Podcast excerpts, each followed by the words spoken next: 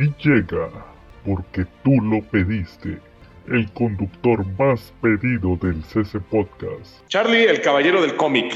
En su propio show, el show de Charlie. Un espacio donde el caballero del cómic te habla de los mejores cómics del pasado, presente y futuro. Ah, y también están los otros. Joe, la calaca. El show de Charlie.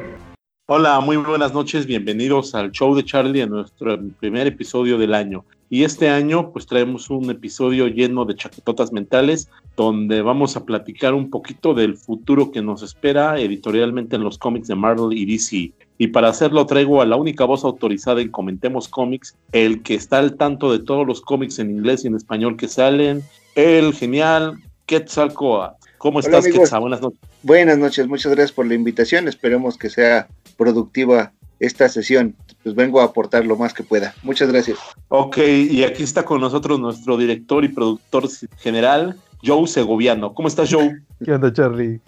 Feliz año a todos. Feliz, año. Aquí grabando el primer episodio del año del show de Charlie.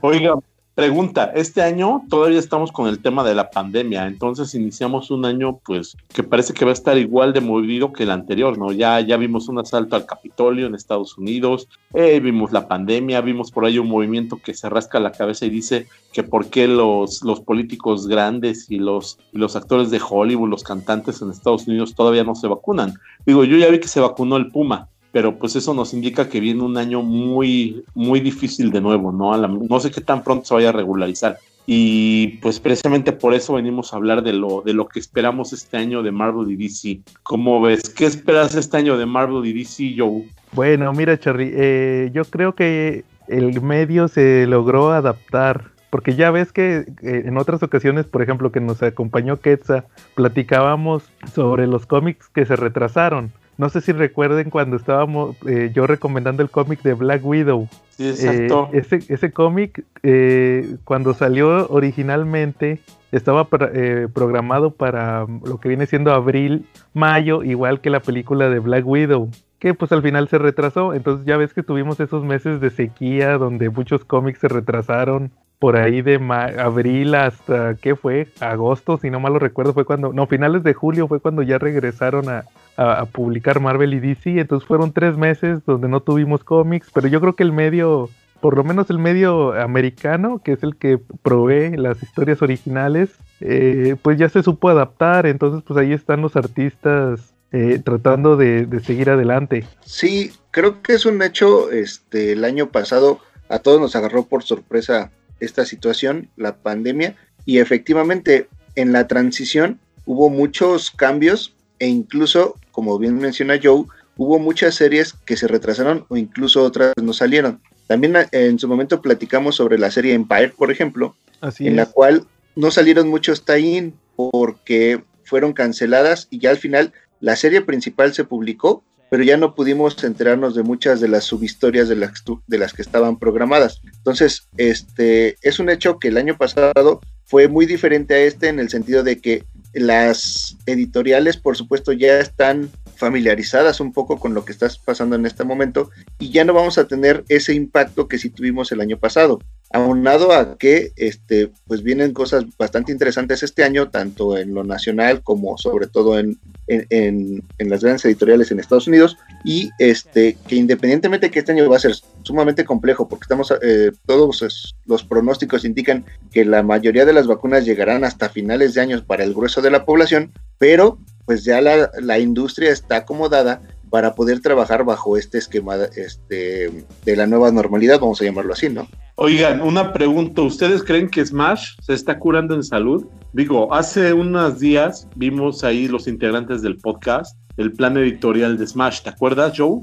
Para ah, tanto como de Marvel, para este año, todo lo que iban a publicar. De repente venían joyas, y qué bueno, venían joyas como Gotham by Gaslight, de Mike Mignola, que no es reciente porque es de los 90, eh, pero venían muchas cosas que no habían sido publicadas, ¿no? Crisis de identidad, eh, que no había sido publicada ni en TPB ni en hardcover, ¿no? Entonces, ¿creen ustedes que Smash está curando en salud? Está de repente, antes de, quedarse sin, material, está mejor ya previniendo y sacando cosas que ya están en series, que ya están completas, runes que ya están terminados, o ustedes cómo ven? Ah, bueno, yo lo que quiero eh, comentar es que justamente está tratando de complementar. Eh, por un lado, eh, va a publicar las series eh, más recientes, este, sobre todo por supuesto lo de los títulos más importantes, y efectivamente está retomando las algunas obras que, este, que tuvieron mucho impacto y que ya mucha gente las esperaba, ¿no? Bien mencionas por ahí lo de Batman, por ejemplo, este va a continuar con la parte de Marvel, este, de Marvels, perdón, de Alex Ross, por ejemplo, que, por ejemplo, que eh, viene siendo una continuación de Marvel X que publicó este eh, el año pasado y este pues va a dar eh, a pasear lo que está ahorita corriendo editorialmente en Estados Unidos, este para no rezagar tanto, por ejemplo va a sacar Empire, va a sacar lo más reciente de Spider-Man, va a seguir con lo de King Black, por ejemplo, este, va a aprovechar el boom de todas las series que van a salir y las películas, por ejemplo, va, a sacar algo de Morbius, que tiene muchísimo que no sacaba, si, o, si no me recuerdo no había sacado nada de Morbius, este, pero también va a sacar eh, Black Widow esperando la, la, película. Entonces, este, yo creo que va a tratar de jugar con ambas cosas, ¿no? Al final el mercado es importante, pero la parte extraña o lo que siempre hemos comentado de, de, las editoriales nacionales, en particular Smash, es pues seguimos rezagados con algunas series que, también mm, deberían estar saliendo de, manera constante, como por ejemplo un Immortal Hulk, que es este, que ha ganado pues mucha aceptación en la gente y que sin embargo en México ya tiene rato que no, no vemos publicado nada. Y este y más bien se va a ir por el por lo que está corriendo ahorita de los gran, de los grandes equipos, o sea, todo lo que tenga que ver con Avengers, con Batman, con Spider-Man, Superman, eh, Justice League y este eh, pues sacar algunas cosas atrasadas que este para complementar el catálogo, ¿no? Pero creo que está dejando algunas otras cosas que también debería estar considerando. Claro. Mira, eh, yo primero, primero voy a dar mi opinión y después les quisiera hacer una pregunta. Todo esto va relacionado con lo que está diciendo Ketsa y qué bueno que vino Ketsa, que es una persona que siempre nos ha demostrado eh, una coherencia en, en, sus comentarios, sobre todo muy crítico y muy este, enfocado en sus comentarios sobre el cómic. Bueno, en mi opinión, eh, respondiendo a tu pregunta, Charlie, yo, yo quiero creer, o por lo que he estado viendo, que Smash sí se está curando en salud. Mira, eh, viendo las publicaciones que anunció para DC, por decirte, para DC yo, yo me quedé impresionado con lo que anunció. Como tú dices, Identity Crisis, que ese fue el único que yo le atiné que iba a publicar Final Crisis, que está publicando por lo de Morrison, el Judas Contract, Gotham by Gaslight, anunció mucho material inédito, por lo menos de Smash. Luego saca lo de Marvel y creo que con Marvel sí se va al, eh, a la zona de confort con el mega evento, ya que pues, ustedes recordarán que Marvel es más de mega evento cada cierto tiempo. Empire, King Black. Eh, eh, otro que me gustó mucho es como decía Quetzal, publica Marvel Sex, que es reciente, pero lo complementa diciendo, este que, les, que ya les publicamos, Marvel Sex, es una precuela, ahora les vamos a publicar la, la obra original que es Airtex. Entonces, en ese sentido, creo que fue un poco más conservador con Marvel, se fue un poquito más a la segura con Marvel sí lo sentí un ah, de hecho me han tocado leer, comentarios donde dicen saben qué creo que Marvel sí lo sentí un poco flojo pero hace poco se filtró, un, en esta semana se filtró una imagen en varios grupos de lo que ya va a publicar. Y se están anunciando muchos cómics repollos, como los llamamos aquí en el CC Podcast, que, este, que al parecer va a volver a publicar este, la primera miniserie de Lobo, que la publicó en semanal. También este, vi que eh, eh, JLA Air 2 de Grant Morrison también la va a volver a publicar eh, Logan también. Quién sabe en qué formato lo vaya a publicar Allman Logan. Otra vez, la, original. Entonces, en, esos, en ese post que está, le digo, es, filtrado, no hay nada seguro. Sí sentí que es, oye, esto es puro repollo. Y luego ahorita también que salieron las preventas eh, en la semana pasada, que ya se van a publicar el próximo lunes. Eh, es puro repollo, no sé si se dieron cuenta, alcanzaron a ver. Es exacto, todo es repollo, no hay nada nuevo. Entonces sí siento que Smash sí anunció eh, mucho material nuevo, pero en el corto plazo se curó en salud con puro repollo. Sí. también comenta, lo que comentas tú, que, que eh, se quedó rezagado. Yo a veces me gusta meterme a las publicaciones de Smash para compartirlas en la página o para pegarles ahí nuestros videos para que conozcan nuestro material del CC Podcast. Y me topo en todas las publicaciones gente que ya trae sus traen, traen una imagen ya preparada sí. la están viralizando donde ponen todas las series que están incompletas. Estamos hablando de Daredevil, Capitán América, Black Panther, Thor, Iron Man, entre, entre otras series que están rezagadas, todas de Marvel. Entonces yo creo que la, maldición, ahí les va eh, eh, otro comentario rápidamente, la maldición de, de, Marvel México, que era, es su misma principal ventaja. Marvel México siempre se ha distinguido o ha presumido que tiene la este, singularidad de que tiene el material original en Estados Unidos a corto plazo el contrato que existe entre Smash y Marvel Comics le permite publicar material eh, al mes, dos o, dos o tres meses, casi siempre es a dos o tres meses que lo publicaron en Estados Unidos. A diferencia de DC, que se llegó a comentar en algún momento por palabras de la gente de Smash, que eh, en el caso de DC sí tenían que respetar cierta temporalidad para publicar el material. No podía ser inmediato, ahí sí tenían que pasar cierta cantidad de meses, más de seis meses entre, me parece que eran entre 10 meses y un año para poderlo publicar. O sea, y, y, pues ya saben que pues la gente siempre va a querer tener la inmediatez. Entonces pues por eso tenían mejor opinión de Marvel que publicaba casi todo inmediato. Pero ahorita le está jugando en contra. Porque ahorita que ya se fueron para el TPB, yo creo que en cierto, en cierto modo sí tienen que esperar a que Marvel publique el TPB si Marvel no publica el TPB, yo creo que ellos no pueden publicar el TPB. Entonces, en, eso es lo que les está jugando en contra por el momento. O eso es lo que yo creo que está pasando. Y DC Comics también tiene por ahí problemas, ¿no? DC México. Porque si estamos hablando de los TPBs, pues nada más está sacando Batman, Superman y de repente Liga de la Justicia. Y para de contar. Y de repente todo lo demás que teníamos ya se quedó ahí en el olvido, ¿no? De repente ya no se acuerdan que había un Flash, que había una Wonder Woman, ¿no? Eh, sí, yo creo que en este caso Smash está, creo yo, ya en este momento abusando de enfocarse a las series que más venden. Pues entiendo que es un negocio, ¿no? Pero sí está dejando muchos personajes de lado que eh, pudieran parecer, al menos editorialmente, de segundo plano, aun cuando las historias son bastante atractivas. Eh, justo mencionaban eso. por el lado de Marvel, este, se enfocan mucho en Spider-Man, en este, Avengers, por ejemplo, o, todo lo que tenga que ver con Logan, ¿no? Con Wolverine.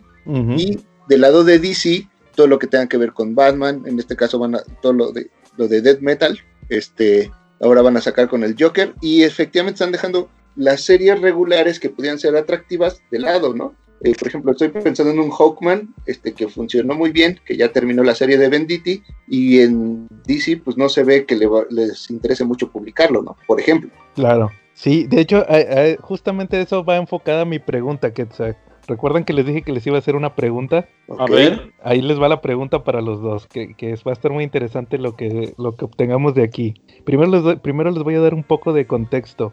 Hace unas, eh, me parece que fue la semana pasada, me hicieron llegar unos comentarios que hicieron en una página. Ahorita no recuerdo la página, pero es una de las páginas donde compartimos el CC Podcast. Y resulta que eh, en esa página hacen reseñas de cómics de Smash. O sea, tienen un canal de YouTube y ahí hacen como miles de páginas que hacen reseñas de los cómics de Smash igual que nosotros.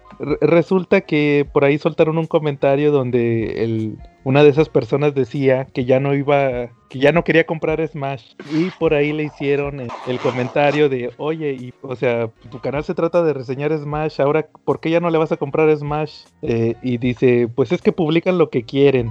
Entonces yo me quedé pensando, este, veo que mucha, que mucha gente se queja de que Smash, por ejemplo, regresando a lo de Marvel, eh, veo que mucha gente se queja de eso, de que, oye, lo que pasa es que pues no, nos, nos tienen todas esas series arrumbadas. Pero no sé si ustedes se acuerden cuando la sacó Smash en lo último que publicó, por ejemplo, comentaba que es Immortal Hulk que lo publicaron en números sencillos, estaban en el Sanborns. De hecho, creo que eran exclusivos de Sanborns o algo así. Yo, yo compraba cada, cada mes mi Immortal Hulk sin, eh, sin fallar, siempre iba de que yo necesito mi Immortal Hulk. Pero a mí me tocó en esos meses ver arrumbados muchos números de todas esas series. Me parece que era Iron Man, Immortal Hulk, Fantastic Four, Thor, Black Panther, esos, o sea, al final se quedaron muchos. Entonces yo, yo lo que opino es, como dice que es, que al final es un negocio. Si a ellos les conviene publicar puro Batman, puro Spider-Man, porque se vende, pues es lo que van a publicar. Sí, sí, sí, completamente de acuerdo. A diferencia de lo que podemos ver, estadísticas de venta de Estados Unidos, por ejemplo, que cada mes podemos estar revisando cuáles son los cómics que más se venden y cuáles no, e incluso cuando hay cancelaciones hay una justificación generalmente de la mano de ese volumen de ventas, en México no tenemos información, al menos no pública, ¿no? Seguramente habrá información filtrada o gente que conozca a alguien de adentro y demás que pueda tener a la mano estos datos, pero en general el público es muy difícil que pueda saber qué tanto se vende un cómic u otro. También a veces juega en contra la estrategia de comercialización, justo lo que mencionas.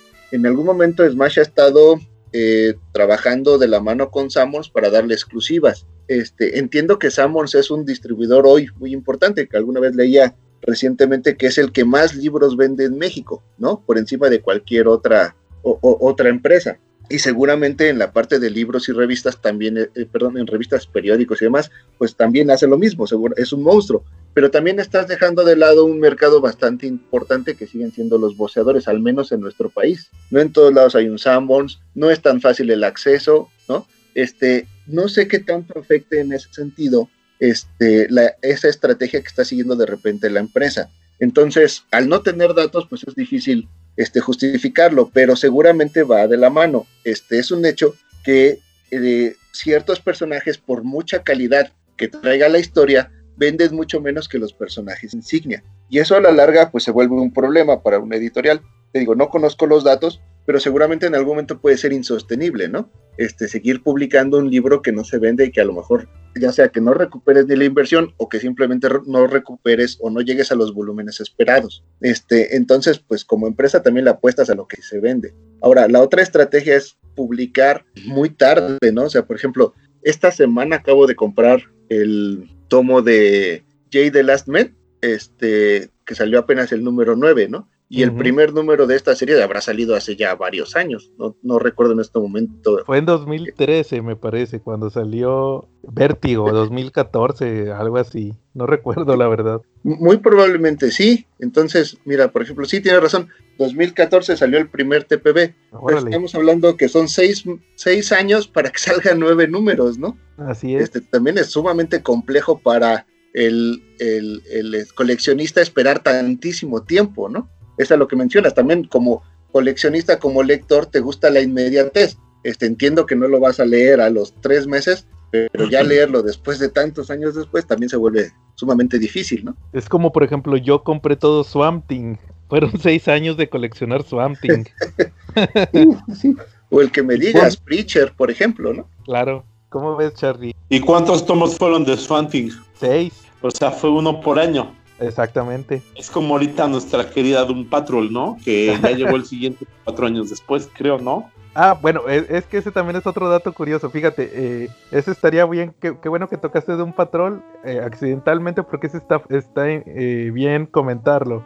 ahí le jugó en contra Smash ese tema de la inmediatez, porque el primer tomo de Doom Patrol de Gerard Way lo publicó el mismo año que lo publicó Estados Unidos. Recuerdo que este salió en un diciembre, pero el problema de cuando de darle de darle continuidad en teoría siguiendo la misma fórmula de Vértigo ustedes estarían de acuerdo que hubiera tenido que publicar Doom Patrol el tomo 2 al siguiente año estamos hablando de que se tardaba de un, año entre tomo y tomo. Pero el problema fue que ese volumen los otros seis números de Doom Patrol de Gerard Wade se tardó dos años en terminarlos él se tardó dos años porque no sé si, no sé si recuerden que, que se habló mucho en aquel entonces, que tuvo muchos retrasos, se tardó como los primeros dos o tres los sacó rápido, pero luego los otros tres números se tardó como un año en sacar tres números. Ya, ya ven que desapareció eso de Young Animal. Sí, entonces ahí, entonces ahí no fue fue la culpa de tal, tal cual de Smash. Obviamente todo el mundo de que ya nunca volviste a publicar Doom Patrol, sí, pero es que tampoco en Estados Unidos eh, salió. De hecho, en Estados Unidos salió el tomo hasta 2019. Yo lo compré en 2019, el, tom, el TPB en inglés de lo que me faltaba de, de Gerard Way. Y Smash lo publicó en 2020. O sea, al final sí, sí lo publicó, pero pues hasta que estuvo el material disponible. El material oficial recopilatorio, por así llamarlo. Ok. Sí, Es, claro. es, es- es algo muy parecido que está pasando ahorita con Swamp Thing, con la etapa que le llaman la edad de bronce. No sé si recuerden que salió un TPB, no, perdón, un hardcover el, en el 2000, a finales de 2019, donde publicaron eh, los primeros, eh, me parece que son los primeros 13 números de este, de Lin Wayne y Granny Wrightson, los creadores de Swamp Thing. Eh, lo, lo publicaron como el Swamp Thing, la edad de bronce, tomo 1. Entonces, pues a la fecha no ha salido el tomo 2, pero es importante mencionar que el tomo 2 salió apenas en, a principios de 2020 y el tomo 3 todavía no se publica, ahorita todavía está en preventa en Estados Unidos, está en las solicitations. Entonces ahí tampoco es culpa de Smash de que, oye, ¿sabes qué? Es que no has publicado el tomo 2, es que tiene muy poco en Estados Unidos, a lo mejor ellos tienen que respetar un tiempo sin que salga. Claro. Entonces, eh, ese es- esos, se dan esos, ese tipo de situaciones. Pero, pero, a lo- eh, entonces, este, sí, o sea, a lo que iba yo con mi pregunta era eso. que ¿Ustedes opinan que, que, cómo ven eso? Smash publica porque es un negocio, o sea, estamos al final, lo que ellos, ellos no les interesa si al, si le traes, si, o sea, si ellos te traen tu serie favorita del personaje que, lee, lo que ellos quieren es vender. Exacto. Sí, sí, sí, sí, por completo es un negocio. Este, yo no sé si, digo, tampoco conozco los términos de, de las negociaciones con las editoriales. Me imagino que también dentro de las de estos términos deberá tener cierta cuota de cubrir otros personajes que no sean los dos o tres de mayor venta, ¿no? Pero, Mm. y, y- y probablemente simplemente lo, cuando publica es como para cumplir, ¿no? Más que en el aspecto de negocio, para co- seguir conservando las licencias. Eso también puede ser, ¿no? Este, que a veces publica en función de las necesidades de contrato y como no se vende tanto, pues las va dejando, pero simple, este, siguiendo o siempre cumpliendo con esas cuotas, ¿no? Esto también pudiera ser, que lo ha- este, que entonces de repente nos traiga otros personajes de los que lo- eh, muchos buscamos, este, pero pensando en que no va a ser una serie regular, ¿no? Claro. A mí, a mí algo me llama mucho la atención. Mira, ahorita estamos, me brinca esto. Ahorita estamos en semáforo rojo, ¿no? Por lo menos en Cuernavaca, en el Estado de México, en Baja California, creo que en Nuevo León también estamos en semáforo rojo. Eh, el, y Puebla también. El tema es que están cerrados los Summers y ellos manejaban de repente algún tipo de exclusividad con Summers.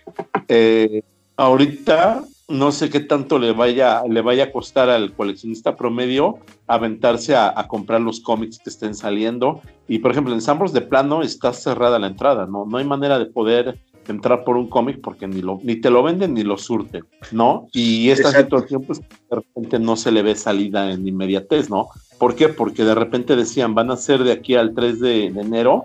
¿Y qué crees, papá? No, no fue el 3 de enero, va a ser al 10. Y ahora resulta que lo están midiendo y muy posiblemente sea todo el mes de enero y parte del de febrero. Entonces, ¿ustedes creen que eso ralentice también las publicaciones de Smash? Este, yo creo que sí, en función de que hoy es uno de sus distribuidores o su distribuidor más importante, ¿no? A mí me pasó, fui al Sanborns que normalmente voy, que es el que está cerca de casa, que es el de Cuapa, acá en el DF, y sí dejan entrar, este, pero no libre, o sea, como te preguntan literal, ¿a dónde vas? Y va una persona contigo a comprar lo que tengas que comprar, uno de los empleados, y te tienes que salir inmediatamente. Entonces yo me, yo llegué y pregunté por los de Salvat que este, que quiero coleccionar. Entonces me quedé, ya, ya ahorita ya voy tres números atrasado. Este, y cuando me acerqué al, al- a la entrada me preguntaron este, que a qué iba, ya este, expliqué que quería ir a la parte de cómics, me preguntó por qué título en particular, este, y me dijo muy claro,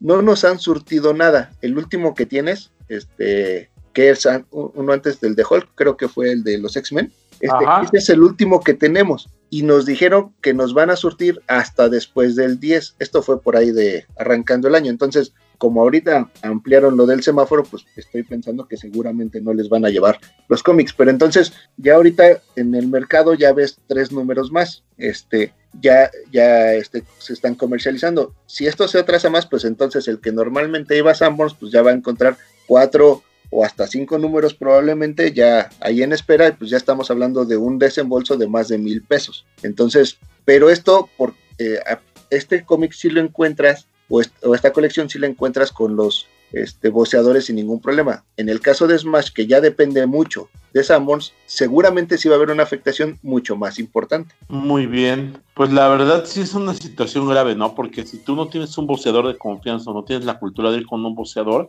pues muy probablemente vas a terminar gastándote la lana y te va a pasar como con la tarjeta de crédito o con el abono de la licuadora, ¿no? Que no lo pagas en el momento, cuando se te juntan dos cuotas, pues se vuelve impagable, ¿no? Claro. Claro, no es lo mismo estar haciendo un desembolso periódico de 279 pesos a tener que hacer un desembolso en una sola exhibición de más de mil pesos. O sea, no todo el mundo estamos en las posibilidades de hacerlo. Luego tienes que recurrir al agarrón de nylons. Sí, yo ya le dije, yo, yo, yo, ya este, le escribí al buen, al buen proveedor de eso, porque sí, ya, la verdad sale más barato. No, mientras grabamos está haciendo venta, ¿no? Ah, sí. Sí, sí, a, a ver, Charlie, acaba esto rápido para irnos a la venta. a ver qué alcanzamos. no, no es cierto.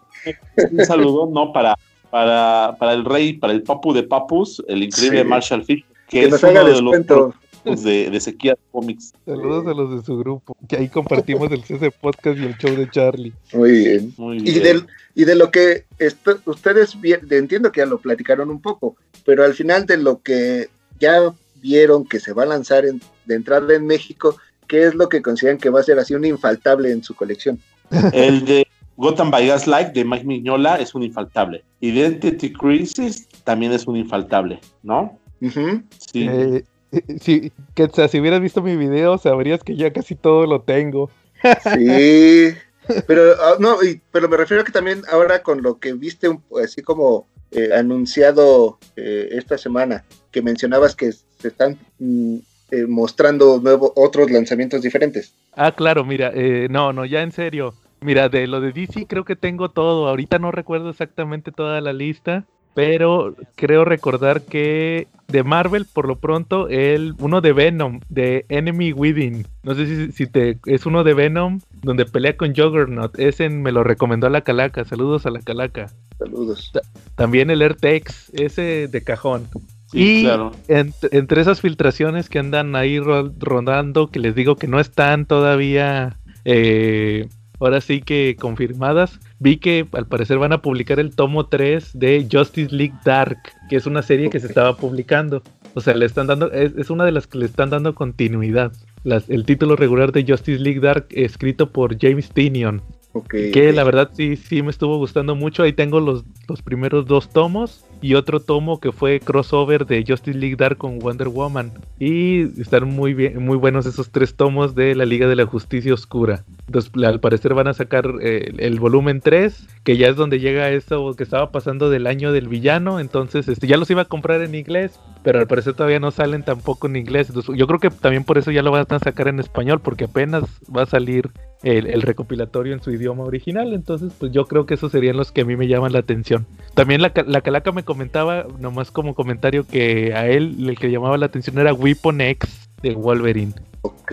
Ese, yo tengo la edición que sacó Vida hace muchos años. Ajá. Y, sí, de, y, está buenísima, por supuesto. Claro. Sí, de ese yo tengo la edición también, la de Vid, y en algún momento tuve los, las grapas en inglés originales. ¿Las vendiste a buen precio?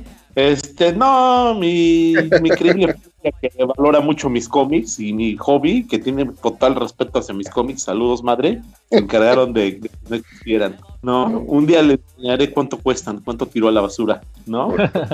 Sí, sí, sí. sí. Bueno, si vas a Fantástico, sí le, sí le va a doler. No, vas a estar chillando, ¿verdad? ¿No? La última vez que lo vi, porque lo tenían exhibido, este, si no mal recuerdo, andaba, o sea, la colección, casi los cuatro mil pesos que se me hizo un robo, pero bueno. No, no vale tanto, la neta. Es no, que, no. mira, yo creo que, pues de repente, como lectura, es muy bueno pero, híjoles, yo no creo mucho en eso de comprarte un cómic carísimo. Yo creo más bien en tener ojo, comprártelo y esperar a que suba de precio. Pero en andar, con, comprar cómics caros no es lo mío. Yo creo que lo mío es tener ojo para, para saber qué vas a comprar. Ah, tú muy bien. Bien, Charlie, bien. y, por ejemplo, Quetzal, ¿tú qué esperas? Eh, tú que eres un, lector más de cómic en inglés también, eh, ¿qué es lo que esperas tú de las editoriales ahorita en 2021, como preguntaba Charlie?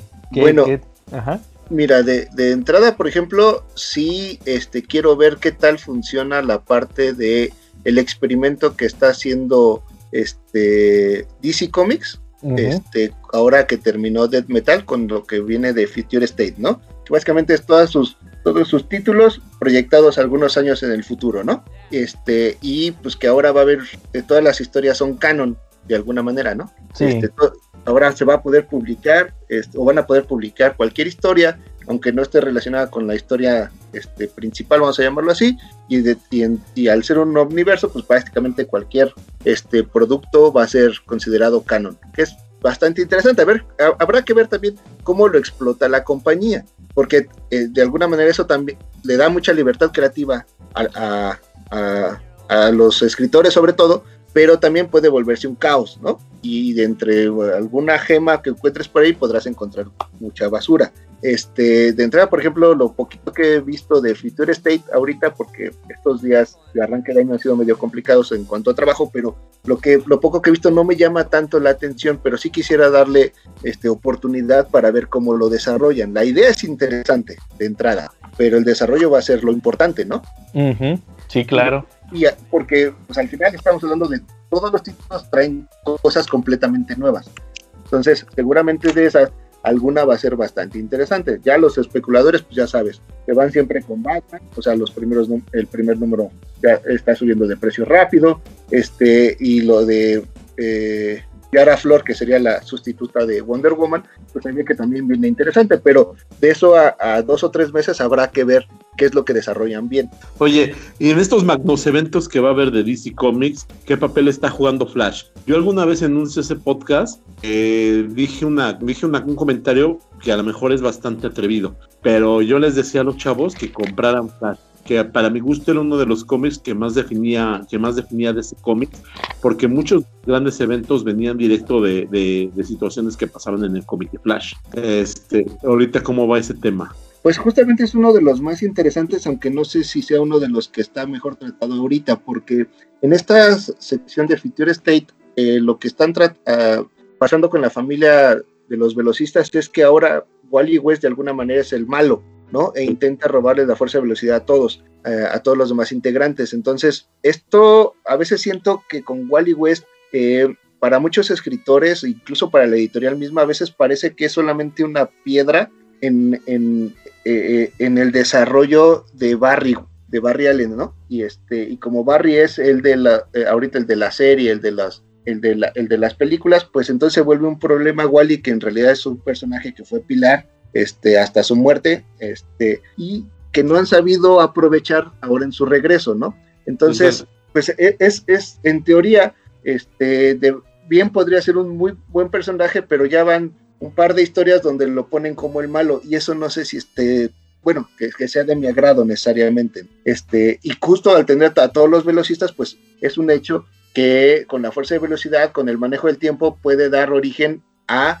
este, una parte importante del manejo de los argumentos de DC Comics para eventos futuros, ¿no? Eso es, eso es completamente un hecho. Muy bien. Yo creo que la generación X tenemos un particular cariño de repente al Wally, a Wally West, porque es el Flash con el que crecimos. Contrario a, a Barry Allen, que ahorita es el protagonista, nosotros a Barry Allen lo veíamos como algo lejano porque no habíamos tenido tanta conciencia de sus historias. Y por generación X, pues me refiero a los que crecimos en la época de Beat y en la época de novedades, ¿no? Que no llegamos tanto a leer Novaro. Este, para nosotros, pues Wally West era Flash, ¿no? Claro. Y nos a sus historias de él, este, gozamos cuando se sacó la lotería de repente que se compró un billete en su cumpleaños, ¿no? Un billete de lotería y que tenía 20 pesos que querían ser gastados y sorpresota, le pegó al premio mayor y se volvió millonario, ¿no? Y luego números más adelante los perdió veíamos ahí cómo llegaba Vandal Savage a atacarlo, este, era como personaje nuevo para muchos de nosotros. Eh,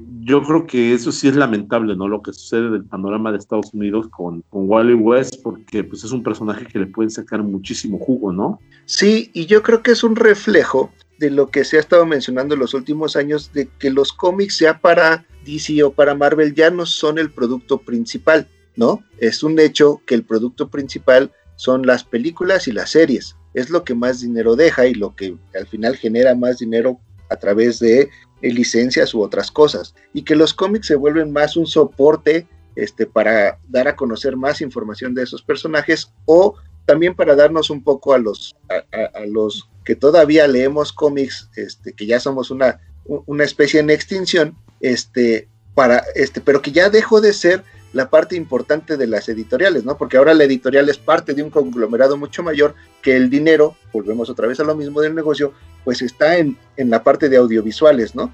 Y entonces el cómic pues pasa a un segundo plano. Y entonces si en las películas y en las series Barry Allen es el Flash, pues Wally West ya lo tenemos como un poquito de sobra, ¿no? Este, entonces sí creo que a veces esta parte del negocio llega a ser una un peso muy importante en, la parte del argumento de, lo que vienen las editoriales. Por ejemplo, pues al final, si Marvel va a sacar un, una película de Eternals, pues ¿qué vamos a ver? Pues, cómics de Eternals, ¿no? Que ah, creo yo que es, una de las apuestas fuertes de este año este, de, de, la editorial. O lo que ya vimos, si se venía de Black Widow, pues sacamos cómics de Black Widow. Y los cambios importantes que hay en las películas poco a poco se van reflejando en lo que vemos en los cómics, ¿no? Ya alguna vez platicamos de lo que pasó con Nick Fury, por ejemplo, ¿no? Cómo pasó de ser el blanco, este, que, conocimos en los 70s, en los 80s, a, ser, a, que su hijo, que es un de, una persona afroamericana, lo sustituyera también dentro de los cómics, ¿no? Y que fuera totalmente diseñado en base a, a, Samuel L. Jackson, incluso antes de que saliera la película, ¿no? Sí, sí, eh, en, el universo Ultimate y que de ahí lo retoman, pero que ya después ya transmina a los cómics, ¿no? claro. Y entonces eh, yo creo que al final lo, eh, lo, que va a lo que va a pasar en el, bueno, que ya viene pasando desde hace varios años, es que lo que va a marcar la pauta de los lanzamientos y las apuestas de las grandes editoriales es en función de lo que venga tanto en las películas como en las series. ¿A qué le van a apostar? Pues a los personajes este, que van a estar este, el público en general viendo en la pantalla. Claro. Ok, entonces tenemos que entender que este año la apuesta editorial de Smash se va a dividir en dos cosas. Lo que sale en, tele, en series y en películas y lo que ya fue publicado antes, pero que ya son obras de éxito comprobado para que no se les queden. Eh, Entiéndase Gotham by Gaslight, el Judas Contract, Identity Crisis y muchos más de los que van a salir, pero que no esperamos de repente ir a la par ya que en Estados Unidos, ¿no? Es correcto. De hecho, Charly, nada más haciendo un comentario aquí rápido, estoy viendo la lista que publicamos y se me había pasado el, el Batman Dark Victory. Bueno, ese, ese de cajón porque es Batman. Pero es el Dark Victory, la secuela de es el Long Halloween, Que dicen que no está tan buena. Yo la ojé alguna vez hace un tiempo, y pero sí me gustó. A lo mejor sí, sí, ya es como que cuestión de perspectivas. A lo mejor porque Long Halloween es un clásico moderno de Batman. Claro. Bueno, yo nada más para eh, comentarles lo que espero este año de las editoriales, pues en general de Marvel, pues no leo mucho Marvel, pero me gusta mucho el material que a veces publican de, por ejemplo, los facsimile editions o los recopilatorios de material eh, antiguo. Por ejemplo, ahorita con el tema de las películas, pues van a publicar material de Eternas, material de Black Widow, material de el, eh, y sobre todo, ojalá y sacaran lo de el, eh, el arco del superpatriota del Capitán América, que fue el origen de, de, John Walker, que ahorita va a salir en la serie de, de, de, Falcon y el Soldado del Invierno. Entonces, pues yo creo que ese sería lo que a mí me llamaría la atención por Marvel. Igual que sigan con lo que están haciendo con Hickman, con eh, los X-Men y Spider-Man también, que son los personajes que realmente sigo. Igual que terminen bien Immortal Hulk. Y sí, ya le faltan pocos números. Ya, ya me va a acabar. Sí, ya me estoy esperando que acabe para que saquen un compendio o algo así, mejor comprarlo así. y perdón, sigue, Ah, y este, y en el caso de DC, después yo le apostaría este año a como dice Quetzal, pues con esto de death metal se vienen cosas muy interesantes ahorita que termine, que termine Future State. Ya anunciaron una miniserie de El Sindicato del Crimen. ¿Quién hubiera dicho que iba a haber eso? Una miniserie de... Bueno, esa va a ser maxiserie de Swamp Thing, a la cual ya me suscribí porque saben que soy bien fan de Swamp Thing. Y este, pues también yo sobre todo lo que he estado comprando es lo de lo de dos, lo de Tom King y lo de lo de Black Label, que de hecho es lo mismo. Este, ahorita están publicando Batman Catwoman, Rorschach, Strange Adventures. También me estoy comprando el, el, eh, el, lo del universo del Batman White Knight. Ahorita está la miniserie de Harley Quinn. Y esa, eh, eh, Sean Murphy, que es el que funciona como pues como él fue el creador del universo del Batman White Knight, él es el que está supervisando las miniseries, entonces él prometió que iba a haber más. Entonces, pues a lo mejor este año ponle que a lo mejor a finales salga otra, no estoy muy seguro. Pero pues ojalá sigan expandiendo este universo de, del White Knight. Entonces yo, yo en lo general me voy, en el caso de DC, más por el material alternativo, que es eso Black Label y lo de el, White Knight. En el caso de series regulares, pues viene Bendis con la Liga de la Justicia, que sí me llama mucho la atención.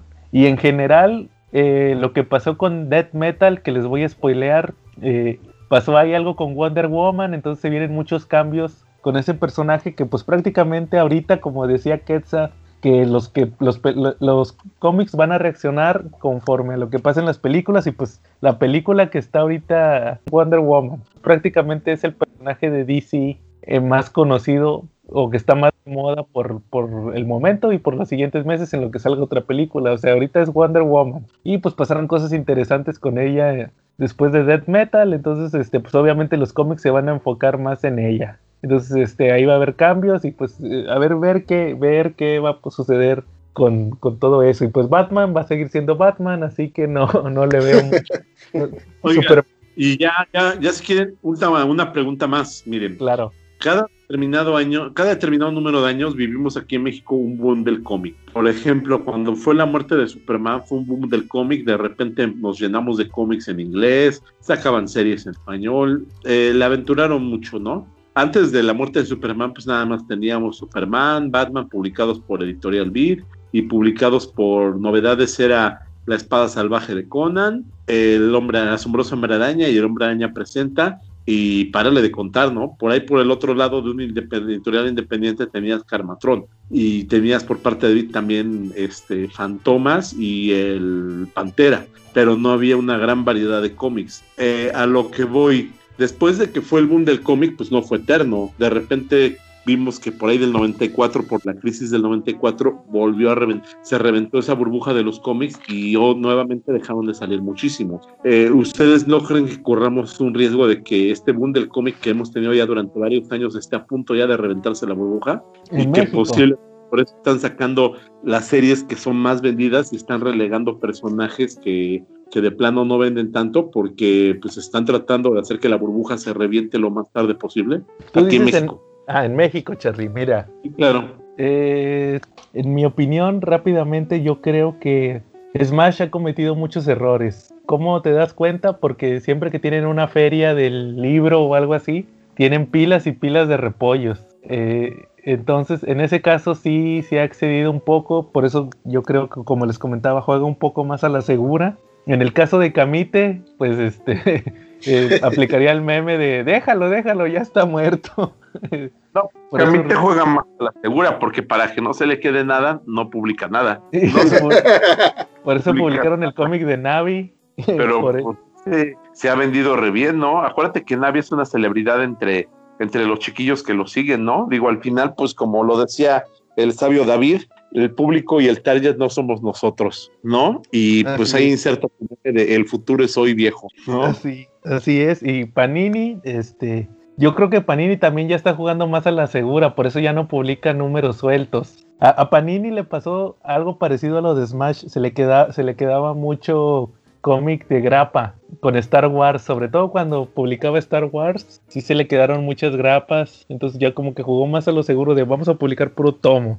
Este, y eh, también, aparte de Smash y Panini Camite, este, pues ya ves, Bruguera quebró hace años.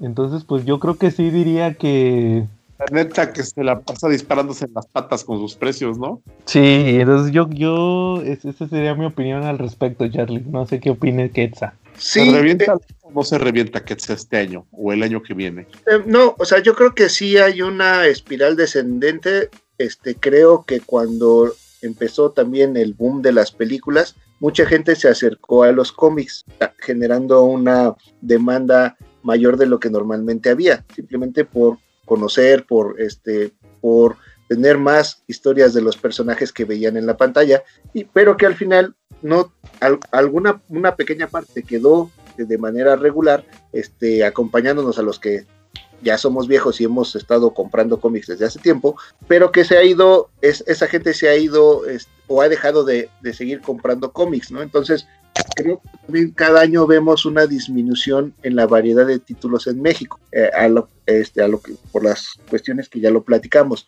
Entonces, sí creo que cada año va a haber una disminución importante en cuanto a la oferta y que este, las editoriales van a seguirle apostando a lo que sí vende. Entonces, este, por supuesto que vamos a seguir teniendo muchos años eh, las historias de los personajes principales, pero sí vamos a empezar a adolecer de variedad de, productos, este, de calidades diferentes, de otros personajes que no venden tanto, que no salen tanto en, las pantallas, ¿no? Ya sea de cine o de televisión. Entonces, este, sí, definitivamente, cada año este, vamos a ver una contracción del mercado definitivamente. Pues muy triste ese comentario, pero estoy totalmente de acuerdo, ¿no? Y va con más cosas. Es muy, es muy compleja la situación editorial en México. Estás hablando de que la gente de repente, por principio de cuentas, casi no lee. Luego el segundo, los que se acercan, se acercan por motivados por los personajes de las series y las películas, y si lo que encuentran ahí no se parece a lo de las películas, lo desechan. Eh, Luego, tercer punto y muy importante, tenemos pues la economía que está muy golpeada, ¿no? La economía de los mexicanos promedio y de repente pues ya te resulta como que le piensas más para comprarte algo, ¿no? Para, ah, de repente si antes pensabas en comprarte todo lo que salía, ahorita ya nada más estás así como que, este, checando qué es lo que te vas a llevar de todo, ¿no? Sí, sí, sí, sí. Pues, grave la que viene durante todo este año para los cómics, ¿no? Sí, definitivamente, aunque, este, por supuesto, pues eh, ahora la tecnología nos permite acercarnos a lo que antes no teníamos acceso, ¿no? Ahora para todos es mucho más fácil conseguir material en el idioma original, este, y eso también ayuda muchísimo a, esta parte del coleccionismo. No es lo mismo lo que puedes conseguir hoy a través de tu computadora o tu, teléfono celular, o incluso ya en, en, los grupos de venta nacionales encuentras muchísimo producto este, a muy buen precio y mucha variedad este, y ya no dependes tanto como lo hacías anteriormente de, lo que se publicaba en el territorio nacional. Sí, la limitante del, idioma sigue presente, pues no todos no todo el mundo hablamos inglés y eso hace también que no toda la gente acceda a ese mercado, pero en general también ayuda y complementa la oferta de las editoriales nacionales, ¿no? Este, entonces, de alguna manera afortunadamente sigue existiendo la opción de conseguir más cosas de lo que nos ofrece ya sea Smash, Panini o, Camite, por ejemplo, eh, o, o hasta lo que trae Planeta de repente, ¿no? Que eso es mucho más atrasado, creo, todavía en cuanto a fechas de publicación, pero este, afortunadamente ya es mucho, mucho más sencillo encontrar este, cosas actuales en su idioma original y no tan caro, ¿no? Ya no son los mismos costos de traer el producto, este, porque ahora, pues ya, este, afortunadamente eh, hay más gente involucrada, una mejor planificación, mejores logísticas que hace unos años. Sí, totalmente de acuerdo, ¿no? Totalmente de acuerdo con eso y pues que, que no sé si tengan otro comentario más que agregar al show del día de hoy, que yo creo que la plática estuvo bastante sabrosa. Eh, bueno, yo nada más este, comentar que rápido de lo que sí creo que voy a tener que este, buscar de lo que ya tenían anunciado para este año, por ejemplo, Smash, va a ser este, definitivamente Eternals de Neil Gaiman, que lo he leído por ahí solamente en digital y que sí me gustaría tenerlo en físico. Y de, DC Comics sí le traigo varias este, ganas a un par de cositas. Ya ustedes mencionaron Batman by, by Gaslight, pero creo que eh, lo que van a sacar de Tales from the Dark Multiverse va a estar interesante. Digo, van a tener varias historias en un solo tomo o en dos, y eso también va a ser más este, fácil de conseguir. Me llama mucho la atención la, la historia de Sweet Tooth, este, que creo que tiene muy buen, de Jeff Lemire, que tiene muy buenas este, reseñas, este, muy buenas críticas, que también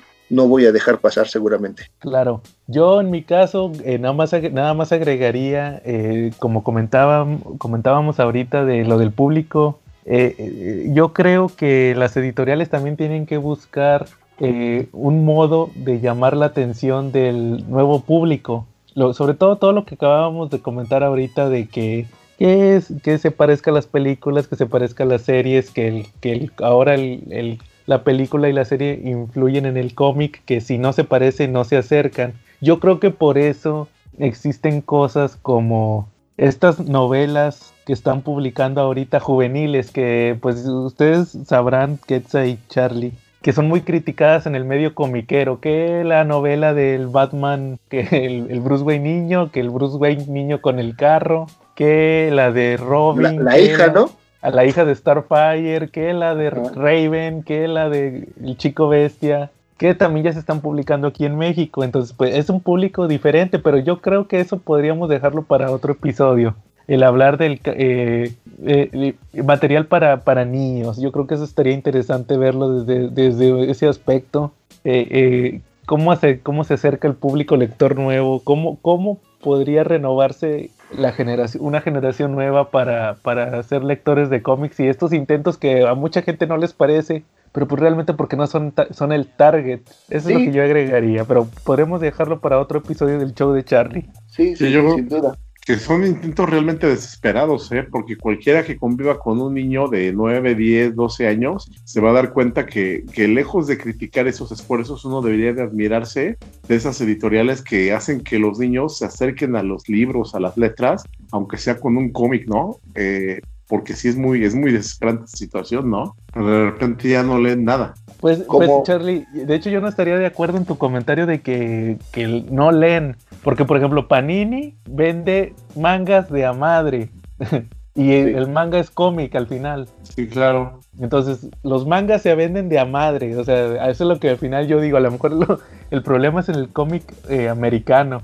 Porque sí, eh, la, cantidad que vende Panini de mangas es impresionante. Pero ¿qué tipo de público lo sigue? Yo, por ejemplo, sí he visto que el, que el manga lo compran mucho las niñas. de repente a las niñas de 13 años les pega mucho el manga, les gusta. Sí, es que es a lo que voy. O sea, y en la demografía te encuentras de, de todos. Te, te puedes encontrar chavorrucos como nosotros, te puedes encontrar chavitos de 15 años, chavitas de hasta sobre todo el público femenino y encuentras de todo que si el manga de, de los este de, superhéroes, que el manga de las chavitas, que el manga de hentai, o sea, que te topas de todo, o sea, y compran de todo. Sí, no, y, a nivel mundial ves los números de venta y son, no son comparables, ¿no? Lo que vende hoy este, cada título de DC o de Marvel contra lo que venden los, los grandes mangas allá en Japón, ¿no? O sea, sí es una, una diferencia abismal. Y yo creo que también, al final,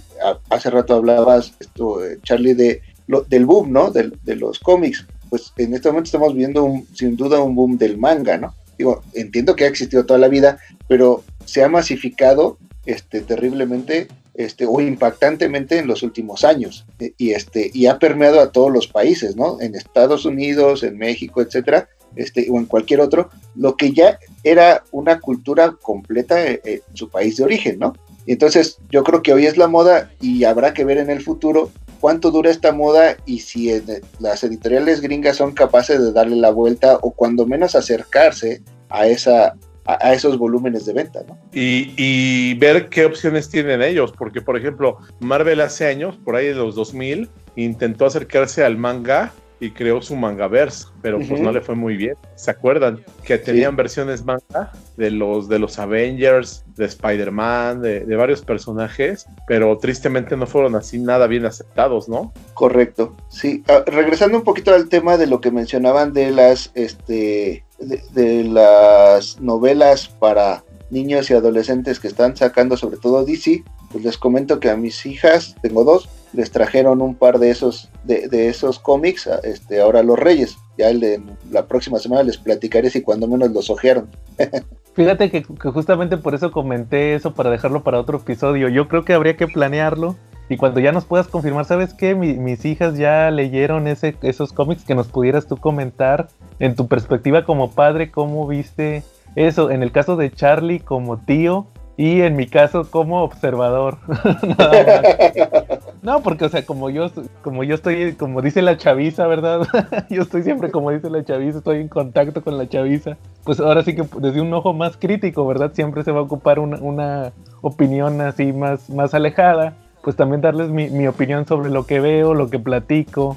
Sobre todo porque yo tengo también amigos que son eh, fans del manga fans de que tienen hijos, entonces ellos me comentan también eh, ese tipo de situaciones, entonces habría que verlo también eh, desde diferentes puntos de vista cómo se maneja pues lo que leen lo que lo que leen las nuevas generaciones en ese sentido. Sí, sí, sí, estaría perfecto, sí. Lo, lo planeamos bien y llevamos la mayor cantidad de información posible de Claro. Eh, ahora sí que de primera mano. Así es. ¿Cómo ves, Charlie? Pues sí, muy bien, súper, me uno a la iniciativa. Antes de irnos, pues por favor, Ketsa, compártanos tus redes donde pones tus reseñas. Sí, muchas gracias. La primera, este, mis reseñas como tal las subo al sitio de colectivo506.com. Ahí pueden encontrar, es un sitio dedicado exclusivamente a cultura geek, bastante importante a nivel Latinoamérica. Y recientemente di de alta una página donde yo subo también así como cositas de, de cómics y otras cosas. Se llama Cómics, Libros, Cosas, Jigs y más. Ahí también pueden, pueden encontrar algunas cosas mías. Es muy reciente y simplemente voy subiendo lo que se me va ocurriendo. Denle like. Denle like, por favor. Pues ahora sí nos vamos. Estuvimos esta semana. Este, nuestro invitado de oro de lujo, ya parte del staff de aquí, nuestro amigo Quetzal. Que les agradece eh, la oportunidad, muchas gracias. Este, de verdad es un gusto estar acá. Nuestro increíble productor Joe Segoviano. Ahí nos vemos. Escuchen y yo, Charlie, el caballero del cómic. Pues vámonos, chavos, porque está la venta del, de, de, ahí del Marshall en su apogeo, antes que se acabe todo. No descubras, Charlie. Va, muchas gracias, buenas noches. Buenas noches.